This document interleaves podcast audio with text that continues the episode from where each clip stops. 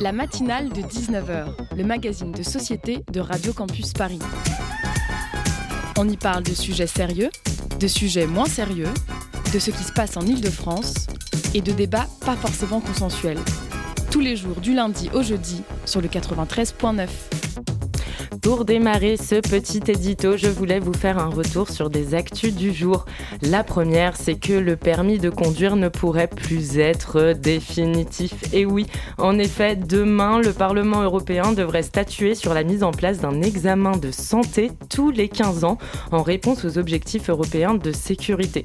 Ce serait à la fois des, examens physiques et psychologiques qui sont déjà mis en place dans certains pays européens comme en République tchèque ou en Espagne sur lesquels nous n'avons encore pas de retour.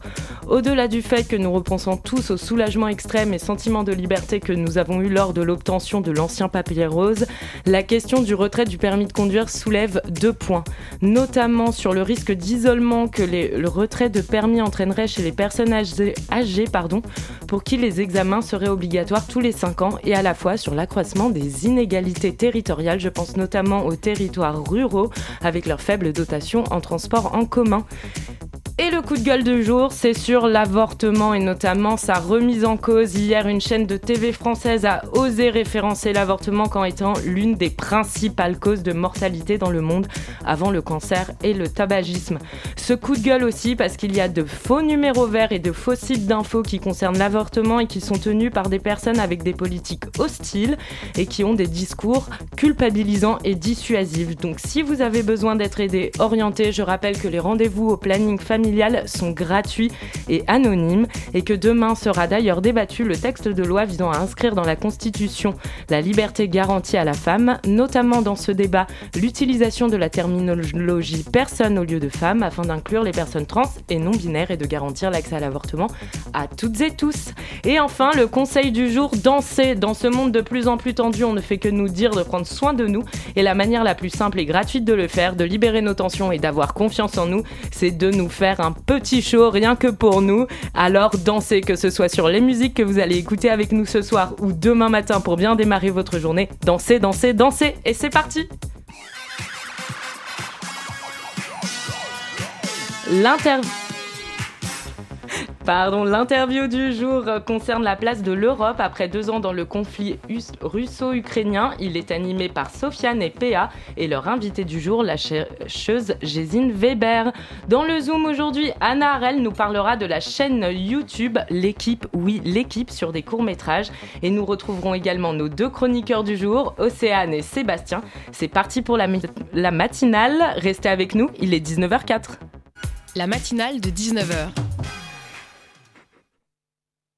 Et c'est parti pour cette interview du jour. Bonsoir Sofiane, bonsoir PA. Bonsoir. Bonsoir. Vous faites suite notamment à une petite phrase que nous a euh, donnée Emmanuel Macron euh, et qui suscite des inquiétudes notamment quant, au conflit russo-ukrainien. Et donc je vous laisse avec votre invité. Merci Justine. De toute façon, ouais, on y reviendra sur euh, cette petite phrase. Donc mhm. ce soir, comme euh, tu l'as dit, on va parler de la défense européenne et le rôle géopolitique de l'Union européenne à l'aune donc des deux ans de l'invasion de l'invasion pardon russe en Ukraine, qui s'est déroulée, on le rappelle, le 24 février 2022. Et on reçoit ce soir Gésine Weber. Est-ce que vous êtes avec nous? Oui, je suis avec vous. Bonsoir. Super, bonsoir, merci. bonsoir. Merci d'être avec nous ce soir. Donc, on le rappelle, vous êtes une chercheuse au think tank euh, German Marshall Fund of the United States euh, à Paris. Vous êtes aussi doctorante au département d'études de défense du King's College à Londres. Euh, vos travaux portent sur les questions de sécurité et de défense européenne, ainsi que le rôle donc géopolitique de l'Union européenne. Donc là, en l'occurrence, on va parler aussi du conflit, enfin, on va parler surtout du conflit russo-ukrainien. Est-ce que pour commencer, vous pouvez nous expliquer euh, comment s'organise la défense européenne? Alors, la défense européenne s'organise à la fois euh, à Bruxelles, c'est-à-dire, euh, ou plus ou elle, elle, s'organise à la fois à Bruxelles dans l'Union européenne, mmh elle s'organise aussi à Bruxelles au sein de l'OTAN et elle s'organise dans les États membres de l'Europe. Peut-être pour commencer par la dimension euh, européenne UE, donc Union européenne. Mhm. Il faut savoir que la euh, politique euh, commune de sécurité et défense est un domaine politique qu'on appelle intergouvernemental, c'est-à-dire que l'Union européenne en tant que telle, la Commission, n'a pas de compétences dans ce domaine. c'est-à-dire que toutes les décisions sont prises à l'unanimité avec les États membres, ce qui demande très souvent beaucoup de temps. Euh, cela nous renvoie aussi à la dimension euh, des euh, capitales européennes, parce que toutes les décisions, que ce soit des décisions liées à l'armement, que ce soit des décisions stratégiques, sont prises tout d'abord, par exemple à Berlin, à Bruxelles, à Varsovie, mhm. et ensuite les États membres vont, entre guillemets, les amener euh, finalement, il y a une autre institution à Bruxelles que nous connaissons tous, c'est l'OTAN. Et là aussi, euh, il y a des, organismes de prise de décision. C'est surtout euh, tout ce qui concerne la défense territoriale et la dissuasion nucléaire, où les décisions se jouent dans l'OTAN. Mhm. Mais là aussi, euh, sachant que c'est un domaine que sécurité et défense est toujours un domaine plutôt sensible, très national, euh, toutes les décisions sont prises euh, au consensus ou à l'unanimité. Merci. Et oui, donc vous l'avez dit, voilà, c'est il faut avoir l'unanimité. donc c'est-à-dire que les questions de défense européenne, comme vous l'avez dit, c'est assez finalement difficile, comme c'est... Enfin, je veux dire, il n'y a pas par exemple une armée européenne directement, quoi. C'est c'est des décisions à prendre chacun de leur côté. Alors pour l'instant, on n'a pas d'armée européenne.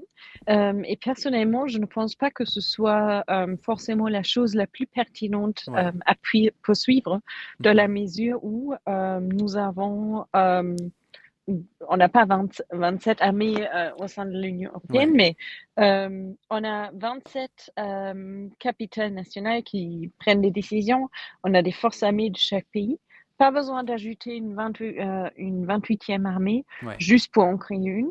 Mhm. Euh, lorsque les, euh, les, armées existantes travaillent bien ensemble, cela serait déjà une saut qualitative ou une sursaut qualitative qu'on devrait attendre. Alors à présent, on va revenir sur la réunion qui a eu lieu hier soir, le 26 février, entre plusieurs chefs d'État, de gouvernement et de ministres européens et nord-américains au sujet du conflit euh, russo-ukrainien. Est-ce que vous pourriez nous expliquer d'abord qu'est-ce qui en est ressorti de cette réunion? Qu'est-ce qu'on peut en retenir? Alors pour l'instant, euh, qu'est-ce qu'il y a à retenir? Le plus important, c'est évidemment qu'il y a un message très très clair de cette, euh, de cette conférence qui est nous, Européens, ne vont pas lâcher. Euh, on va continuer à soutenir l'Ukraine. Et sur le plan de soutien euh, concret, euh, je pense un résultat très très important, c'est que les Européens se sont mis d'accord d'acheter beaucoup plus ou d'acheter aussi du matériel qui n'est pas forcément produit en Europe pour soutenir l'Ukraine. À part de ça, c'est, ce sont surtout des messages stratégiques qui sont euh, issus de cette conférence. Euh, par exemple, euh, vraiment le fait que les Européens sont prêts à continuer à soutenir l'Ukraine. et le président Macron, lui aussi, a mentionné la possibilité que l'envoi des troupes ne peut pas être exclu. Mhm. mais là, c'est très, très important de le lire vraiment d'une perspective stratégique. L'idée, c'est de, de, maintenir une posture de ce qu'on appelle l'ambiguïté euh, stratégique. On mhm. n'exclut rien, mais on ne promet rien non plus. Mhm. Et pour reprendre sur un, point très précis que vous venez de dire, sur l'achat euh, de, de, matériel non européen, est-ce qu'on sait dès aujourd'hui, en fait, à qui est-ce qu'on pourra acheter euh, ce matériel de guerre? Alors, euh, il y a des chaînes euh, d'approvisionnement, par exemple avec le matériel, mhm. euh, avec quelques pays qui, en général, sont des partenaires très proches de l'Europe. Et on le voit, par exemple, aussi dans les choix nationaux en ce qui concerne l'acquisition de ces capacités. c'est très souvent, par exemple, c'est l'Israël. Mhm. très souvent aussi, ou de plus en plus, c'est les Corées du Sud et bien évidemment aussi les États-Unis.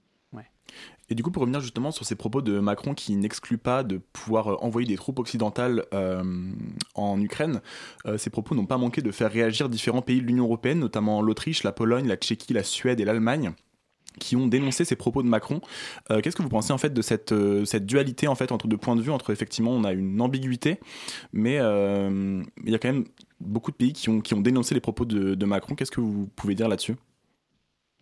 Alors, pour, euh, pour, commencer, pour moi, c'était un peu euh, la vieille méthode Macron qui est euh, revenue, c'est-à-dire faire des propositions très ambitieuses mm-hmm. ou juste un peu tester les idées mm-hmm. en public sans forcément les coordonner d'une telle mesure euh, que ce serait peut-être nécessaire avec les partenaires. Mhm. Euh, en ce qui concerne les dynamiques intra-européennes, donc les dynamiques entre États européens, euh, c'était certainement pas la chose euh, la plus pertinente à faire parce que moi, personnellement, j'étais vraiment surprise comme les réactions depuis Berlin ou Prague étaient fortes. Donc là, je pense qu'on a vu une très, très forte réticence euh, des partenaires même d'y réfléchir à cette euh, possibilité. Mhm. Euh, en termes de signalement envers la, la Russie, évidemment, c'est une chose qu'on peut faire, mais à mon avis, le débat ne se pose pas à ce moment. Mhm. Et en ce qui concerne, par exemple, l'envoi des troupes, on pourrait aussi réfléchir à beaucoup de choses qui peuvent être faites en envoyant des troupes, par exemple, dans les pays voisins de, de l'Ukraine. Mhm. Euh, pour, par exemple, former les, euh, les, soldats ukrainiens, ce qui est, euh, par exemple, déjà fait aussi avec la mission de formation de l'Union européenne. Oui, et pardon, je me suis un peu perdu en vous écoutant. voilà, parce qu'en fait, c'était un petit peu la question de savoir vis-à-vis -vis des propos d'Emmanuel Macron sur l'envoi potentiel euh, de l'armée occidentale euh, en Ukraine, ou comme vous venez de le dire aussi sur, euh, dans les pays frontaliers. finalement, en fait, dans quelle mesure est-ce que l'Union européenne, pour le moment on parle de l'Union européenne, hein, dans quelle mesure l'Union européenne peut ou doit se, se positionner pour ne pas forcément rentrer dans le conflit mais tout en étant l'Ukraine. Je prends l'exemple, l'Allemagne qui refuse encore, par exemple, d'envoyer des missiles de longue distance. Il n'en envoie que des missiles de courte et de moyenne distance pour plutôt ce, ce sens-là de ne pas trop rentrer dans le conflit, disons. Alors, euh, peut-être pour euh, rebondir sur cette euh, décision allemande de ne pas envoyer des missiles à longue distance taurus, mhm. à mon avis, c'est plutôt un débat de politique interne mhm. qu'un débat ou plutôt une décision de politique intérieure qu'une décision stratégique, dans la mesure où l'envoi des armes ou l'envoi des, y compris par exemple l'envoi des missiles, ne fait pas de notre État une partie de guerre. C'est euh, juste parce qu'on envoie du matériel, ce qui serait le cas si l'Allemagne se décidait, beaucoup de si, euh, mhm. dans cette phrase, d'envoyer ce, euh, ce, système. Cela ne fait pas de l'Allemagne une partie de guerre, ni, ni ni est-ce qu'on devrait envoyer des, euh, des, soldats allemands sur le, sur le terrain? Mhm. Euh, donc ça, c'est un peu un argument euh, qui, sur le fond, n'est pas forcément correct. Mhm. Qu'est-ce que les Européens peuvent faire pour soutenir l'Ukraine sans devenir un parti de guerre Peut-être pour, je commence par l'inverse, pour devenir une partie de guerre, ce mhm. que les Européens ont clairement euh, exclu jusqu'à ce moment, ce serait évidemment envoyer des troupes qui se battent aux côtés des Ukrainiens. Mais il y a aussi beaucoup de choses que les Européens peuvent faire pour soutenir l'Ukraine sans devenir un parti de guerre. Euh, et ça, ça, serait par exemple euh, augmenter le soutien militaire. Mm-hmm. donc par la livraison d'armes. C'est aussi ce que l'Union fait, l'Union européenne fait déjà, par exemple avec la mission de formation. Euh, et ce sont aussi, par exemple, des, euh, des choses de soutien euh, plus ou moins classiques, par exemple, sur, le, sur tout ce qui est intelligence et tout ça, information. Donc, il y a beaucoup de, il y a une marge de manœuvre assez considérable pour mettre à disposition de soutien qui peut être très efficace mmh sans aller sur le terrain. Ouais. Et comme vous l'avez dit dès le début en, en parlant pardon, de l'Allemagne, c'est aussi des jeux de politique nationale euh, dans les pays, comment est-ce que on peut s'attendre, euh, enfin qu'est-ce qu'on peut attendre potentiellement des élections euh, européennes de juin qui arrivent dans, bah, dans l'avancée, enfin dans ce que fait l'Union européenne dans la guerre russo-ukrainienne? Euh, c'est une très bonne question parce qu'en général, la politique extérieure ou la politique étrangère, tout ce qui est géopolitique et tout ça, euh, n'est pas forcément un enjeu de campagne électorale. Peut-être ça va changer cette année, mais on attend encore la publication des programmes des partis pour les européennes. Donc là, on est encore un peu dans le, dans le flou. Mmh euh, ce qui est très intéressant, euh, c'est qu'on ne voit pas forcément une euh, fatigue de politique de défense du public européen. Il y a un sondage récent qui a été publié et qui montrait que 87% des sondés ou des personnes interrogées soutiennent le renforcement d'une politique de sécurité et défense européenne. Donc, c'est assez intéressant qu'il y ait un soutien public mmh. qui est extrêmement fort. Euh, en, ce qui concerne l'après-élection, euh, ce qui est plus intéressant que la composition euh, exacte du Parlement européen pour la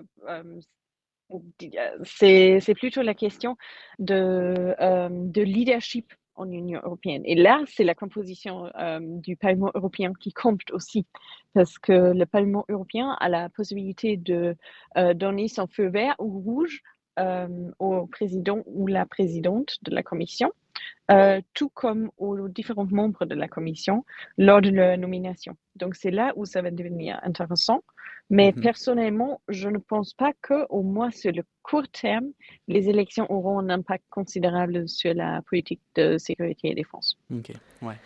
Et nous allons interrompre cette interview pour une petite pause musicale avec Dean Blunt, Dash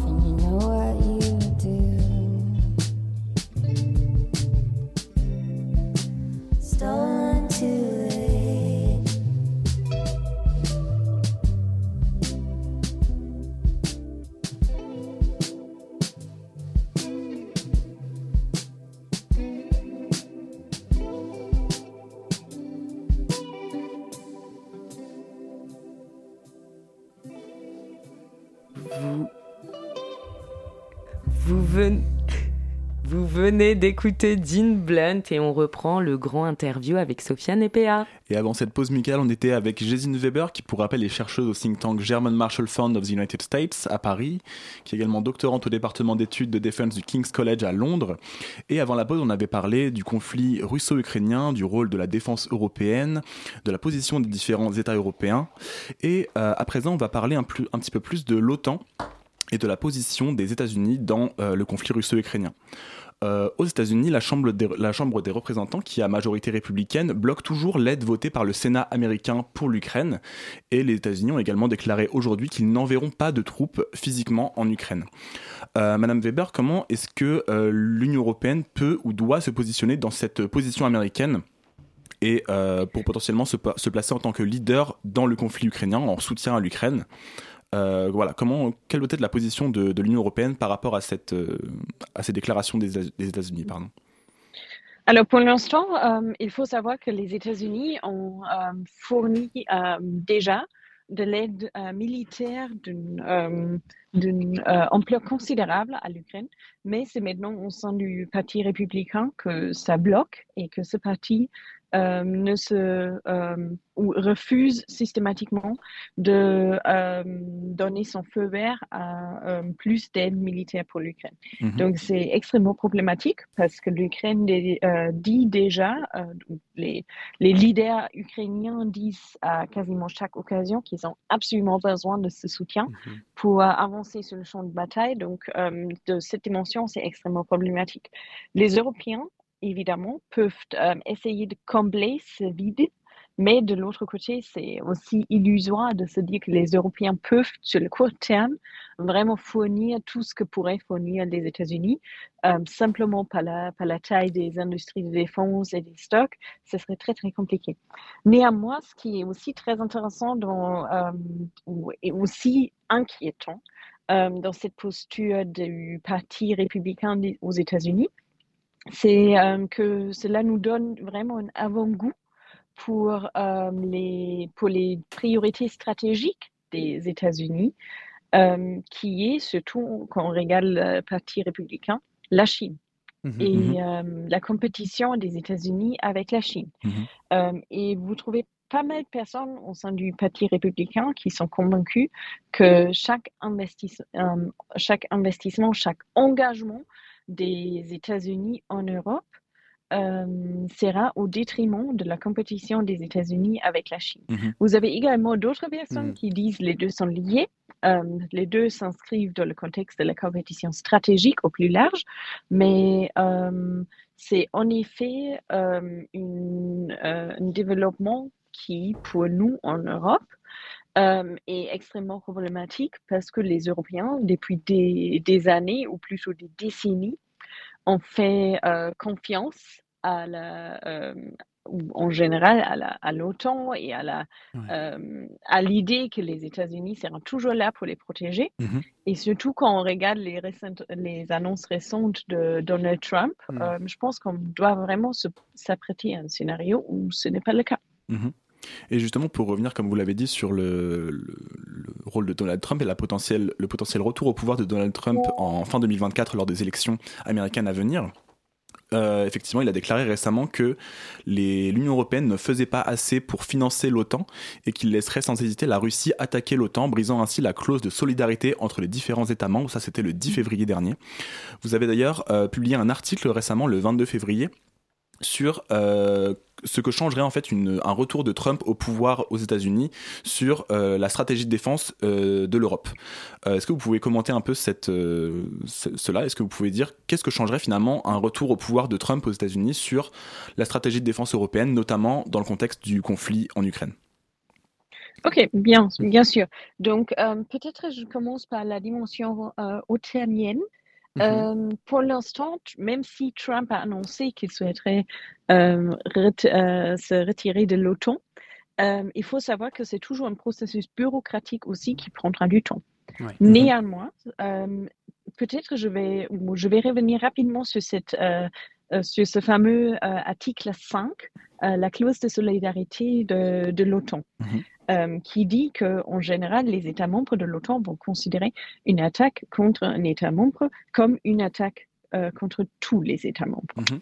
Euh, ce qui est très souvent compris de, de, cet article, c'est que l'article est automatiquement, entre guillemets, déclenché dès qu'il y a une attaque contre un État membre. Mhm. Mais ce n'est pas le cas. Mhm. Donc, en général, les États membres de l'OTAN décident eux-mêmes dans quelle mesure ils souhaitent un État membre de l'OTAN qui est attaqué. Et cela s'applique aussi aux États-Unis. Si vous avez alors un président euh, Trump, pour une deuxième fois, mhm. euh, celui-ci peut euh, parfaitement décider que, par exemple, il y a une attaque contre, contre un autre membre de l'OTAN mhm. qu'il ne considère pas nécessaire de le défendre. Mhm. Et euh, le fait d'annoncer cette hésitation euh, en public est évidemment un affaiblissement euh, extrêmement important de la dissuasion, parce que toute cette idée de la dissuasion repose aussi sur l'idée que, les, que les, les, les, actions qu'on ne souhaite pas qui, ou que les actions qu'on souhaite euh, éviter, comme par exemple une attaque, seraient euh, suivies par Mhm. une réponse. Et si vous mettez euh, en question la réponse, comme Donald Trump l'a fait, cela évidemment change euh, le comportement sur l'autre côté, c'est-à-dire euh, sur celui-ci de Mhm. la Russie. Mhm. Donc c'est extrêmement, euh, c'est extrêmement dangereux, à mon avis, pour les Européens d'imaginer ou de, de se projeter dans ce scénario. Il faut se proje- projeter, mais évidemment, on ne souhaite pas que ça se produise en tant qu'en Qu'est-ce que ça, ça change ou... je, vous laisse. Euh, parce que moi j'avais une question un peu plus précise, c'est ça. Vous avez dit que euh, vis-à-vis de l'article 5, c'était au pays membre de l'OTAN de décider ou pas d'apporter de l'aide à un autre pays de l'OTAN qui peut être attaqué. Est-ce que cette décision se fait à l'unanimité ou est-ce que certains pays de l'OTAN peuvent apporter une aide, qu'elle soit militaire ou financière, et d'autres non? Euh, c'est une décision individuelle des États membres. Donc, euh, normalement, si un État, si un État membre est euh, attaqué, Mhm. C'est, euh, il demande qu'il y a une réunion et tout cela à l'OTAN. Ouais. Et ensuite, euh, les États membres décident individuellement ce qu'ils souhaitent faire en termes de euh, soutien à, ce- à ce membre qui a été attaqué. Pour l'instant, cette clause a été évoquée une seule fois. C'est après les attaques, attaques de 9-11 euh, envers les États-Unis. Et Mhm. ensuite, vous avez eu par exemple les Britanniques qui ont soutenu euh, les frappes, les frappes américaines en Irak Mhm. et en Afghanistan, tandis que d'autres Européens euh, ne l'ont pas fait. Ouais. Ils ont soutenu euh, les États-Unis sur d'autres volets, mais ils n'ont pas activement euh, participé aux frappes. Et cela illustre qu'il y a toujours certaines, certaines échelles de soutien et que cela dépend énormément de la volonté euh, des États membres et des, euh, des gouvernements nationaux. Mhm. Et justement, pour euh, rebondir sur le Royaume-Uni, vous parlez dans votre article du potentiel rôle important que devrait jouer le Royaume-Uni dans la stratégie de défense européenne et que le Royaume-Uni pourrait pourquoi pas prendre un rôle de leader de la défense européenne. Est-ce que vous pouvez commenter un petit peu cette position? Oui, tout à fait. Euh, je, euh, je pense qu'on a vu euh, depuis la guerre de la Russie contre l'Ukraine que, que le, le Royaume-Uni joue vraiment un rôle crucial pour la défense européenne.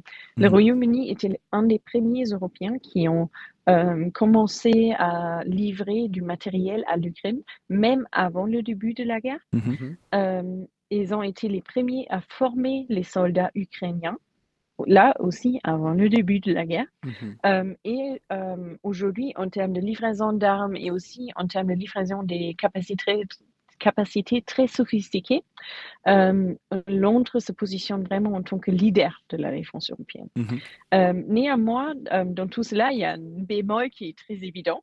euh, et c'est que, euh, l'Union, euh, que le Royaume-Uni ne fait plus partie de l'Union européenne, Mhm. ce qui fait qu'il n'est pas euh, inclus dans toutes les structures de décision, mais aussi dans les mécanismes et moyens de financement, comme par exemple les fonds européens de défense, comme par exemple la facilité de paix qui est actuellement utilisée pour rembourser euh, les livraisons d'armes à l'Ukraine. Mhm. Euh, donc euh, ça, c'est extrêmement problématique, mais il y a évidemment aussi d'autres mécanismes Mhm. de coopération, que ce soit euh, envisager plus de coopération entre l'Union européenne et le Royaume-Uni après les élections au Royaume-Uni qui Mhm. doivent se tenir d'ici janvier 2025, Ouais. ou alors des formats de coopération flexibles, on le voit sur le plan opérationnel, par exemple avec la JEF, la Joint Expeditionary Force, c'est un groupement des, euh, du Royaume-Uni avec surtout des pays baltes et de, de l'Europe du Nord et de Mhm. l'Est.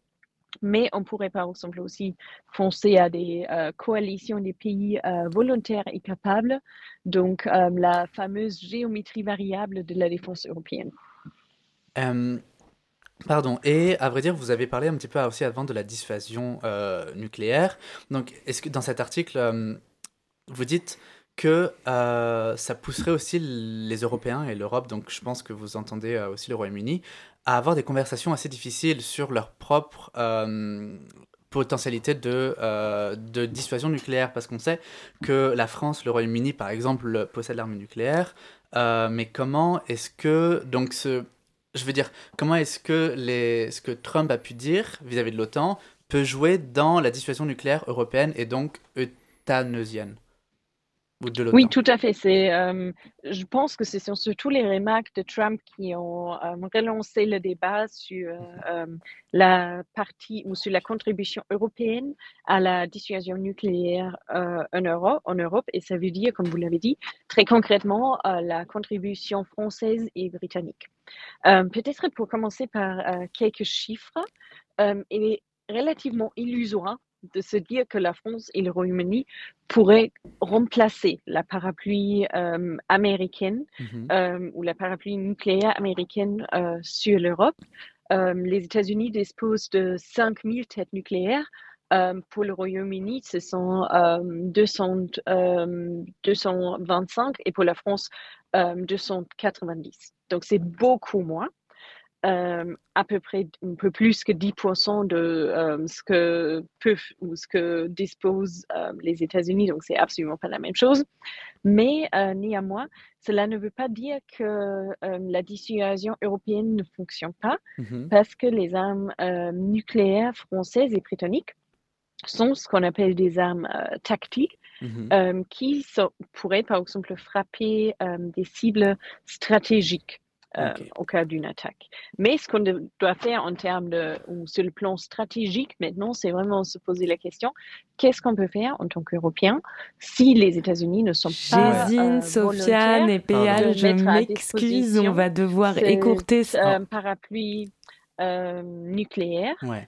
Et euh, comment est-ce qu'on peut le euh, comment est-ce qu'on peut le remplacer Est-ce qu'il y a mhm. par exemple un modèle euh, où les Français et les Britanniques se nous allons devoir écouter cette interview parapluie? Donc oui, donc il y a plein de solutions. Bah, merci beaucoup en tout cas d'avoir été avec nous. Désolé de couper l'interview assez brutalement. C'est tout le temps que nous avons. Oui, désolé. Merci beaucoup à vous, Jésine, et on enchaîne avec le titre d'Amala, Commandment. Love in itself is a ritual. That I won't assume will wane. Some people live for the aching emotions that I can't explain. Some choose to wait for the right time, bound by a buoyant view, standing in strong opposition. As soon as I felt it, I knew the little words you say they help me, but really I, I should have known when I'm left to my devices in your arms where I belong by your side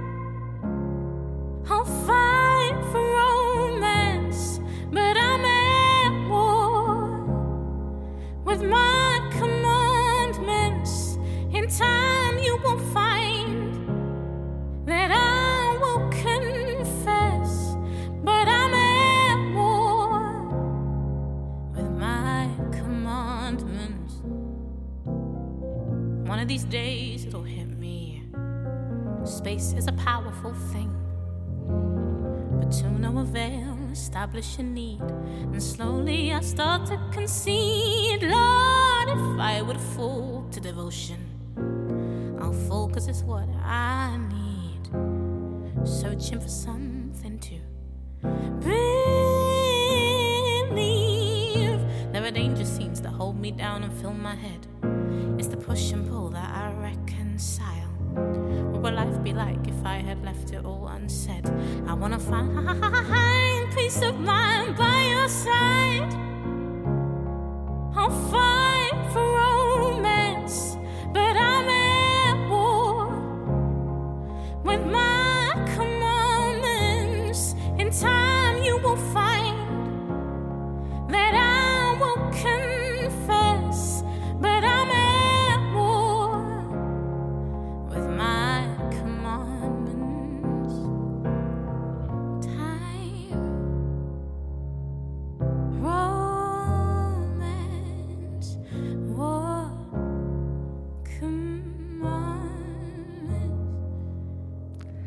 C'était la musique d'Amala Commandment et tout de suite nous retrouvons Océane pour parler à la fois de printemps, de crush, d'audace et de courage de femme aux Oscars, autant de beaux sujets. Bonsoir Océane. Bonsoir, merci beaucoup. Effectivement, c'est beaucoup de gros sujets, je sais pas comment je vais m'en sortir dans cette chronique, mais on va essayer quelque chose. Vous sentez pas le printemps arriver là? Je vois, je vous vois très très sceptique, mais effectivement, c'est pas vraiment la pluie comme vache qui pisse qui, s'abat sur Paris depuis quelques semaines qui me fait dire ça. C'est qu'en fait, je me suis rendu compte exactement vendredi que je recommençais à avoir des coups de foudre dans le métro. Et ça, pour moi, c'est l'annonce du printemps. Parce que je sais pas vous, mais moi, tout l'hiver, ces crushs de métro, ils ont complètement disparu. Pourtant, j'essayais très très fort de tomber amoureuse dans le métro, parce qu'il faut savoir que moi, je travaille essentiellement depuis chez moi. Je n'ai que deux collègues et je ne pratique pas de hobby un peu sexy, genre la danse contact ou la poterie en mode remake de Ghost. Enfin non, tu vois. Moi j'ai que des hobbies sauvages grâce auxquels je ne rencontre absolument personne. Donc au niveau des rencontres, je mise tout sur l'espace public. J'ai essayé très très fort tout l'hiver de tenter les eye contact. Des fois même j'ai essayé de me retourner dans la rue dans l'espoir qu'un autre inconnu se retourne aussi pour avoir un moment un peu drama, move romantique. Mais en fait rien ne se passait. En gros tout l'hiver j'étais aussi indifférente au sex appeal des autres que Macron de l'opinion des Français. Tu vois un peu le level, quoi. Mais bon, là, ça y est, je sens que mes crushs de métro sont revenus. Et qui dit crush de métro de retour, dit le retour de cette sensation à la fois jubilatoire et décevante qui est l'adrénaline. L'adrénaline, elle est jubilatoire quand tu t'en sers et décevante quand tu t'en sers pas. En fait, tu connais ce moment où tu as une petite montée d'audace quand tu sens que c'est le moment qui est en train, un moment qui est en train de se produire, genre ton petit cœur qui s'accélère et qui se dit waouh, là c'est exactement le moment où si je dis ce que je pense et ce que je ressens, ça peut changer le cours de ma vie. Oui, parce que moi, dans ma tête, je me mets vraiment beaucoup de pression, en fait. Quand je vois des inconnus qui me plaisent dans le métro, je me dis, c'est le moment que j'aimais. Là, c'est peut-être le papa de mes enfants. Et là, la rame part. Le mec part de, du métro. Et, et, et c'est terrible, en fait, ce sentiment d'occasion manquée, genre. Et je la trouve intéressante aussi cette sensation parce qu'elle part toujours du cœur et il arrive aussi euh, qu'elle se produise pour des choses aussi banales qu'aborder quelqu'un dans la rue, qu'à des moments carrément importants, genre quand tu es témoin de quelque chose de grave, d'une injustice, ou que tu sens cette petite impulsion en toi pour intervenir dans une situation précise. Et dans ces moments-là, si tu interviens parfois, t'as peur, tu trembles, mais tu sens que c'est juste, et quand tu dis rien, tu te retrouves tout coincé avec ton ébullition. Puis l'occasion, elle passe, t'as rien fait, et là, ton adrénaline se tape la grosse descente de la loose. Et ça, ça hante. Et si j'ai voulu vous parler de printemps et d'audace aujourd'hui, c'est aussi parce que le printemps, c'est le moment où on plante des graines, dans son jardin, comme dans sa vie. Et c'est le printemps aussi pour moi, depuis vendredi, parce que j'ai été juste éblouie par le vent d'air frais impulsé par le courage dont ont fait preuve les femmes à la cérémonie des Césars.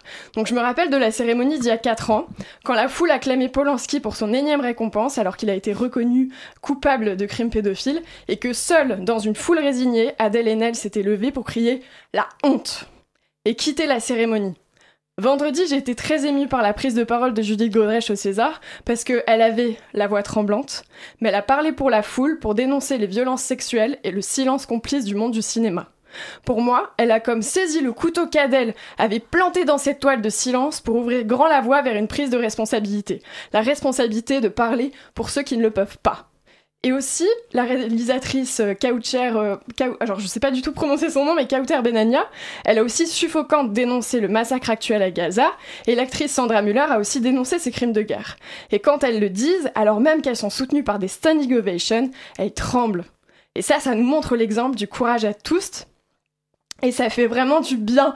Et dans cette orgie d'impunité actuelle, vendredi, ces trois femmes, elles ont comme regonflé mon cœur d'espoir. Et j'espère qu'elles ont donné un élan sur ce qui pourrait être le printemps, un petit printemps révolutionnaire. Et merci Océane pour cette dose d'espoir et de courage à toi aussi. Et on va enchaîner tout de suite, tout de suite avec l'interview Zoom d'Anna. Le Zoom, dans la matinale de 19h. Bonsoir. Alors, Bonsoir, Bonsoir. Salut Anna. Ce soir, on reçoit euh, l'équipe Oui l'équipe. L'équipe Oui l'équipe, vous êtes euh, un collectif où vous réalisez des films, des courts-métrages, des moyens-métrages qui sont disponibles sur YouTube. Euh, est-ce que, en quelques mots, vous pouvez vous présenter pour ceux qui ne vous connaissent pas? Ben oui, d'accord. Alors moi je m'appelle Anna Jen Forcaro, on est trois dans, dans l'équipe Oui l'équipe. Il y a aussi euh, Gilles Thérault, qui n'est pas là ce soir, et... Félix Gut. Voilà. Et donc, on, on co-écrit, co-réalise et on co-joue. On, joue, tous, ensemble. On fait le montage ensemble, on fait vraiment tout à trois. Euh, en se répartissant plus ou moins les tâches, mais on, a vraiment, on bosse vraiment à trois surtout. Ok. Euh, on va parler un peu de votre dernier film euh, qui est sorti, qui s'appelle euh, Anatole. Euh, moi, c'est un, film qui m'a beaucoup touchée et qui m'a beaucoup euh, surprise euh, par rapport euh, au film que vous avez pu euh, réaliser avant. Donc, vous êtes, euh, votre registre, c'est clairement euh, l'humour, euh, l'absurde, même euh, sur euh, un certain nombre de films. Et je trouve que dans Anatole, il y a quelque chose de, de la mélancolie, une certaine douceur euh, qui, qui est plus présente. Et je me demandais si c'était quelque chose que vous aviez envie de- d'explorer par la suite, si c'était un, un tournant dans votre ligne artistique ou si c'était euh, circonscrit à ce film-là. Euh, Vas-y, si t'as envie. Ouais, bah, euh, euh, on n'a pas vu ça forcément comme de la, comme de, de, de la douceur. euh, on était plus sur un personnage, on s'est dit il est vraiment très dépressif, mais on portait pas de jugement forcément sur lui. On voulait juste être dans la ligne qu'on a d'habitude, c'est-à-dire euh, enlever un peu la dorure euh, de la normalité dans les persos parce qu'on prend des situations très réalistes et on va chercher euh, l'endroit de, de, fantaisie, l'endroit où ils sont un peu bizarres et étranges. Et donc on parle d'un endroit très réel, où là on a voulu pousser ça avec un faux documentaire, et où on voit en fait tout le côté extravagant euh, qu'il y a euh, dans ce perso. Ouais, il me semble aussi qu'on avait envie. euh, je me... bah, c'est aussi une question de moyens. On, on fait des films autoproduits sans argent. Et donc celui-là, je pense qu'il nous a coûté euh, 20, 20 balles, euros. 20 balles, ouais, 20 balles. et donc, c'est. Et, et on savait que, et pour une question de moyens et aussi pour une question d'envie, on avait envie de, de traiter d'un sujet un peu plus proche que nous, de nous. Voilà. Un peu plus proche de nous, euh, d'aller moins dans l'exubérance que ce qu'on peut faire euh, d'habitude. Et donc de parler euh, de gens qu'on peut connaître, de jeunes gens qu'on peut connaître et qu'on on avait cette impression aussi d'être, de voir et de vivre, ah bah, justement, un hiver assez morose, et bien que ça se passe en été, où on sent bah, l'inquiétude, et etc., euh, la difficulté à... Est-ce que c'est une question d'âge Est-ce que c'est une question d'époque? Peut-être un peu des deux, mais, euh, mais je crois que ça, même si on est très attaché euh, à l'humour, ça, ça a pris le pas d'une certaine façon parce que l'urgence était un peu présente aussi dans l'écriture du personnage. On a fait un tableau mêlé de, de plusieurs figures pour faire euh, cette description, mais sans se dire, on se dit jamais, ça va être drôle dans nos films. On fait un truc cru, et des fois c'est pas drôle du tout, et c'est terrible pour les, enfin, les. gens trouvent ça un peu euh, cringe ou absurde ou quoi, et des fois euh, c'est très drôle ou, ou touchant. Ça aussi souvent euh, entre les deux. Des fois, on se dit que ça va être drôle quand même. Ouais, dès- en vrai, celui-là, on s'est dit c'était drôle. C'est marrant parce que donc celui-là vous vous êtes dit que ce serait drôle, mais en même temps c'est celui qui est le plus. Enfin moi je trouve que c'est un des courts métrages où il y a le plus de tendresse, euh, où on sent la tendresse de la caméra, vachement plus que dans certains autres euh, où il y a vraiment un- une envie d'être euh, bah, d'être tendre avec ce personnage qui est donc pour recontextualiser le personnage d'Anatole qui est un espèce de bah, qui est un personnage qui fait une dépression quoi et qui qui a un peu un côté euh, un peu loser, euh, mais euh, très euh, passionné euh, donc euh, par ce qu'il fait, mais qui a du mal à, à partager sa vie avec les autres. Et il y a une... enfin, moi, je trouve que c'était un film qui parlait aussi beaucoup de l'injonction euh, au bonheur, à la Ouais. réussite, euh, À l'amour. Ouais. Ouais. Bah oui, euh, je pense que c'est pour ça que tu l'as trouvé plus tendre aussi. C'est quand on l'a écrit, on s'est vraiment dit que c'était un quelqu'un qui était mal entouré en fait. Ouais. Que c'était quelqu'un qui, qui qui cherchait, enfin qui qui n'allait pas bien et qui était malheureusement entouré de de personnes qui qui lui donnaient les mauvais conseils pour aller bien, enfin qu'il n'était pas présent de la bonne manière.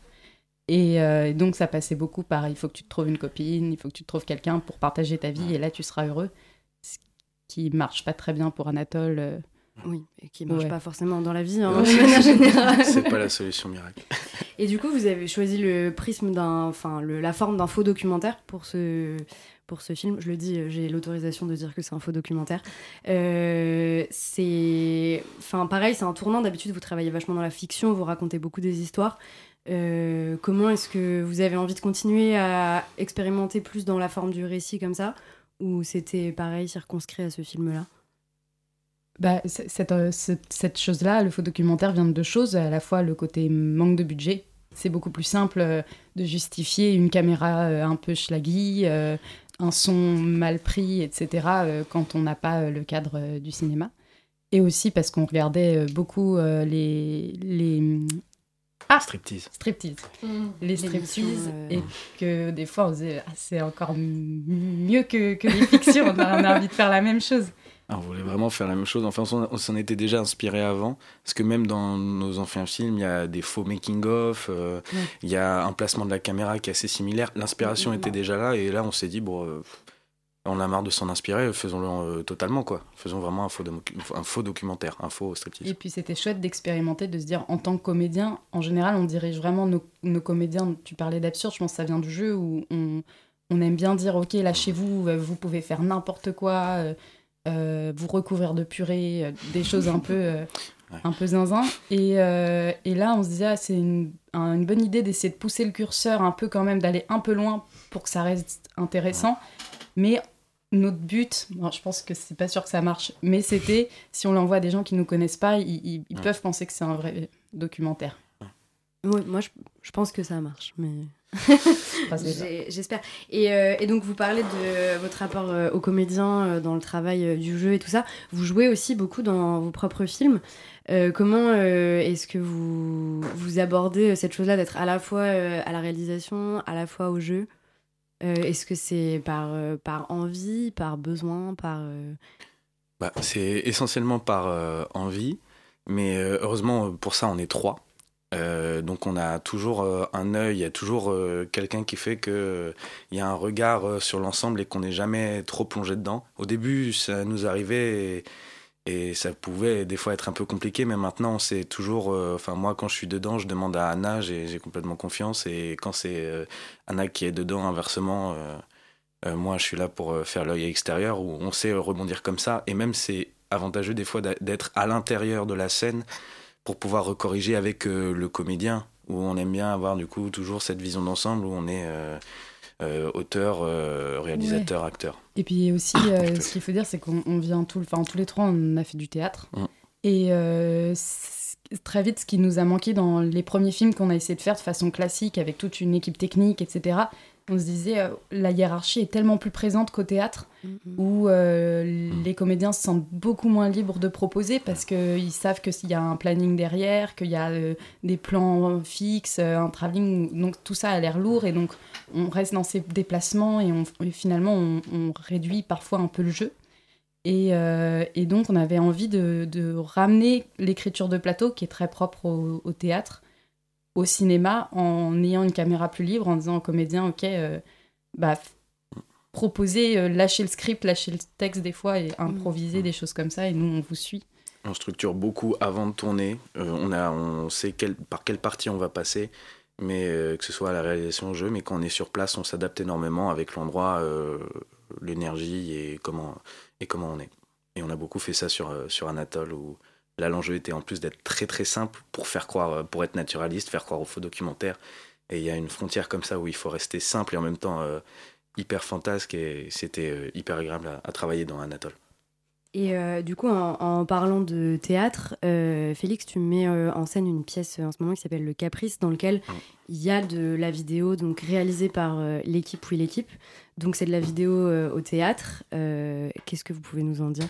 Alors plus précisément même, c'est il n'y a pas vraiment, il a pas de vidéo euh, lors de la mise en scène. C'est que euh, pendant la première représentation, c'est, cette première forme, on va tourner une version euh, film et ça donnera un court métrage l'équipe ou l'équipe où il y a Anna qui joue dedans, tourné par Gilles. Ouais, en fait l'idée c'est que ceux qui sont allés voir la pièce aient vu un produit et enfin aient vu un spectacle, hein.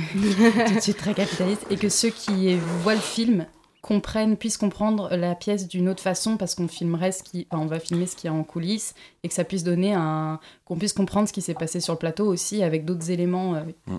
en jouant avec les deux médiums qui racontent pas la même chose. Ok, ce serait une espèce de forme dans la forme. Euh. Oui, mais ça, en fait, c'est de continuer euh, ce que raconte la pièce, mais au cinéma, c'est-à-dire la liberté de, de faire ce qui est important pour nous, que ce soit dans la vie ou artistiquement. Ok. Et eh bah, le Caprice, c'est le 7 mars au théâtre de la Camilienne à 20h. C'est ça. Euh, on espère que, chers auditeurs, vous serez nombreux et nombreuses pour venir voir euh, le travail de Félix, Anna, Gilles et l'équipe Oui l'équipe. Merci. Merci. Merci à tous les trois pour cette interview et vous pouvez suivre l'équipe Oui l'équipe sur leur YouTube. Et tout de suite, une petite pause musicale avec Adriano Celentano, 24 Mila Baci. Con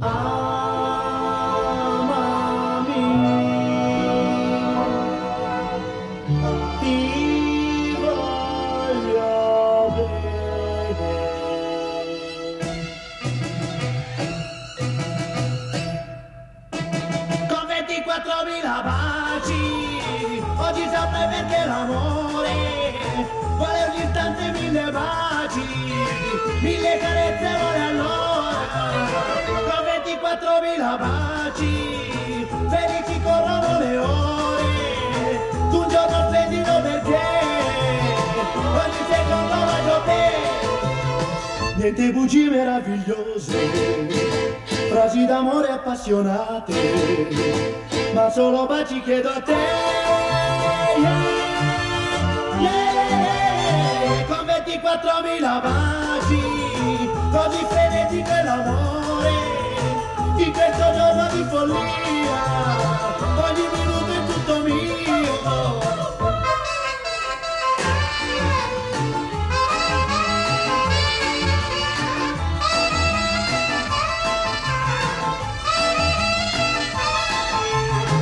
Niente bugie meravigliose, frasi d'amore appassionate, ma solo baci chiedo a te. Yeah, yeah, con 24.000 baci, così freddi per l'amore, in questo giorno di follia, ogni minuto è tutto mio, con 24.000 baci, felici corrono le ore,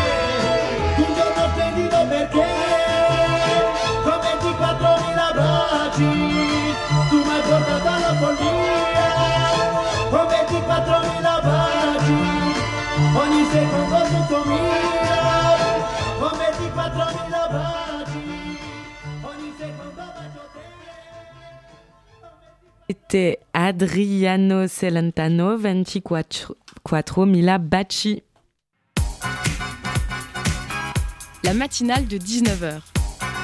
Du lundi au jeudi sur Radio Campus Paris.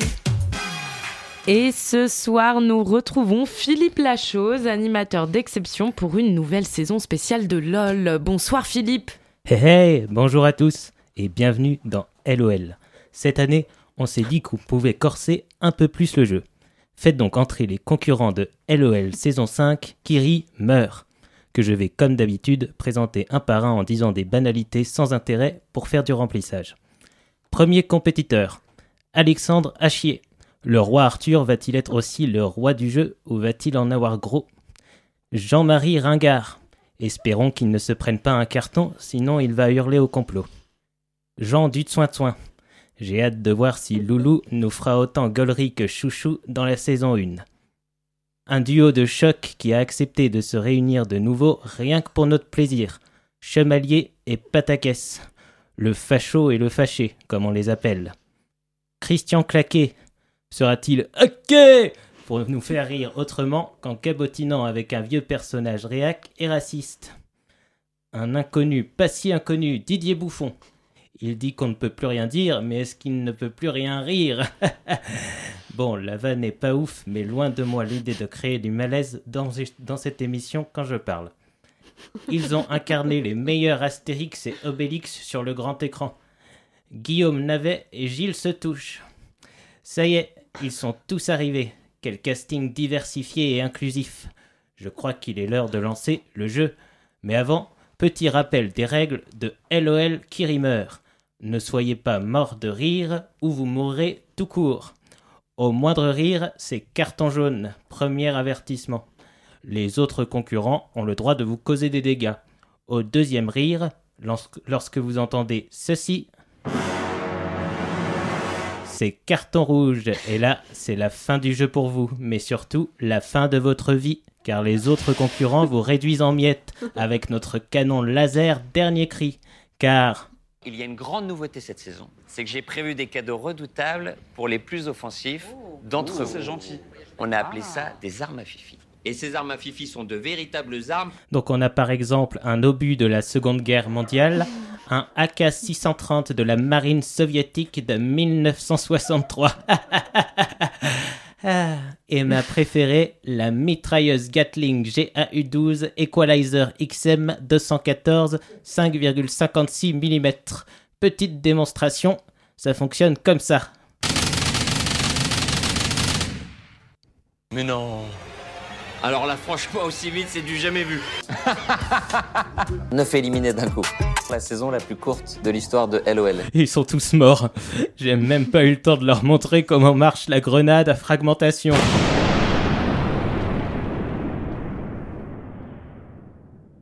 C'est pas passé loin. Bravo à tous, c'était une saison juste incroyable. Merci à tous de nous avoir suivis. C'était de la folie.